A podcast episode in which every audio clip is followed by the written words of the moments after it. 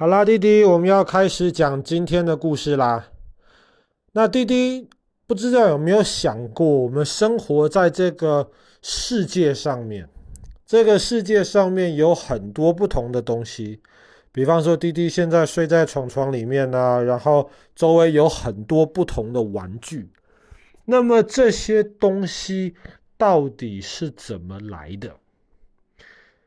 那？可能弟弟有想过这个问题，可能弟弟还没有想过。那听到爸爸这么问的时候，今天晚上在床上可能会开始思考这个问题。这个问题其实困扰人类很久。那么我们上次讲故事的时候，我们讲到那个第一个能够发现这个日食规律的这个希腊的一个很厉害的一个人，叫做特勒斯。那么特勒斯除了发现那个日食的规律之外，特勒斯当时也在思考这个物质到底是什么的这个问题。那特勒斯呢，当时他就觉得，嗯，生命以及我们物质世界的一切都是水。为什么他这么说呢？因为特勒斯发现，比方说今天。有一个地方有很多很多水，那么这个是看得到的。那么我们每一个人每天都要喝很多水。那么特勒斯的说法是，如果今天当这个地方水变得很多很多的时候，那么就会变成雾，那么就会变成我们看到的这个空气。那么如果东西水变得很少很少很少，没有水的时候，它就会变成了固体。这个是特勒斯的说法。比方说冰，冰就是一个物体。当然，特勒斯的想法是一切的物质都是取决于水多或是水少。那么特勒斯大概是离今天大概两千五百多年之前提出这样子的看法。但是在离今天两千四百多年之前，就有人不同意特勒斯的看法了。其他人就觉得说不是水，那么生命中最重要的一切的物质来源都是空气。所以呢，当今天有一个地方空气很多很多的话，它就会在空气中凝结，就会慢慢变成水了。那么，如果再有很多很多很多水的话呢，它又会慢慢的凝固，就变成固体了。所以，一个东西究竟它的本质是什么，那么就取决于这个空气有多少。那当然，我们知道，不管是这个特勒斯的想法，一切的物质都是水，或是后来的人的想法，一切的物质都是空气，那么这个。当然是错误的，但是呢，很久很久以前的这些希腊的这些哲学家、这些科学家们，其实就开始思考这样子的问题。那么，在特勒斯之后呢，大概隔了大概一百年左右的时间，那个时候有另一个希腊的那个科学家、思想家，他叫做恩培多克勒。那么，恩培多克勒觉得呢，之前的人的想法都是错的。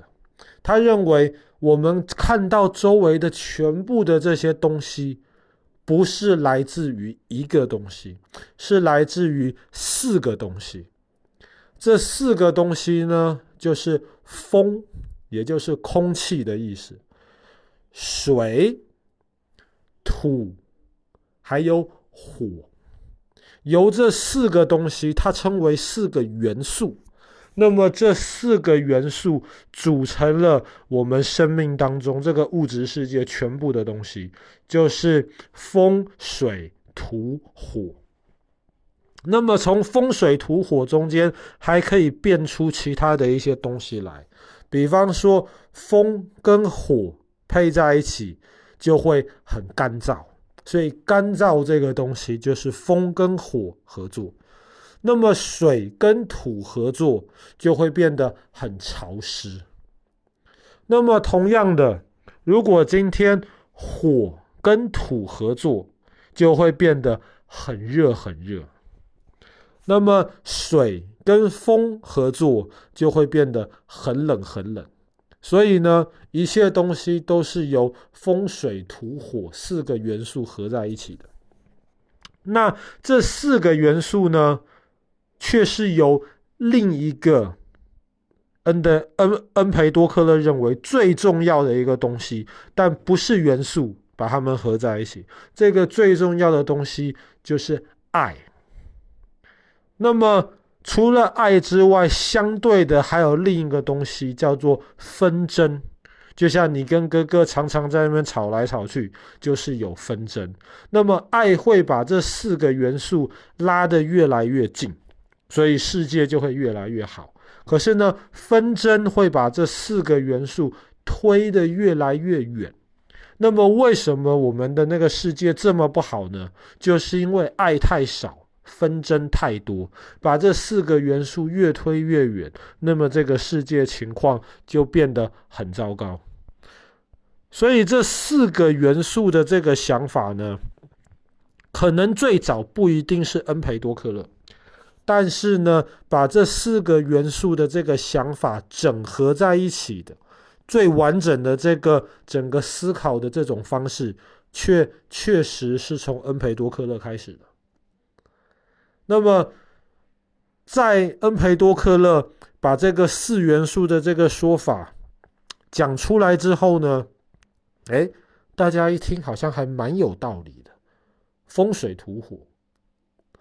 可是后来呢，大概再过五十年到一百年，后来又有一些哲学家就开始觉得风水土火好像没有错，可是可能也不完全对，所以他们在那个时候呢。就不用元素这个字，他们就认为风水土火搞不好还可以变成更小、更基本的这个东西。那么这个最基本的东西呢，他们就给它取了一个名字，叫做 atom，就是原子的意思。当然，他们那个时候用 atom 用原子这个字，指的只是把东西变得最小、最小，小到没有办法再分两半了。而不一定是真的，他们当时就有意识到原子这一个非常非常小的构成物质很基本的这一个单位，可能他们那个时候没有想到。那么这个风水土火这样子的这个思考逻辑呢，一直在后来的一千多年的时间，其实。大多数的西方的哲学家还是沿用着这一套的方法，那是一直到大概一千年之前的时候，科学家们又开始怀疑，真的这么简单，只是风水土火吗？那么到大概四百年前的时候，英国有一个科学家，他就正式的用科学的方法来解释什么叫做元素。那么原来元素指的。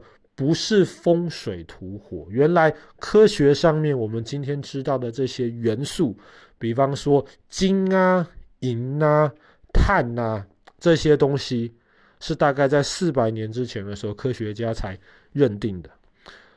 那么 atom 这个字，原子这个东西呢，大概是在两百年前的时候，那个时候其他的一些英国科学家，道尔吧。爸爸如果没有记错的话，他的他的他的名字中文翻译好像叫道尔，啊，不是道尔，那个道顿道顿，他那个时候呢才把原子这个东西搞清楚。那么在那个时候，大家以为原子就是最小的这个东西了，所以呢。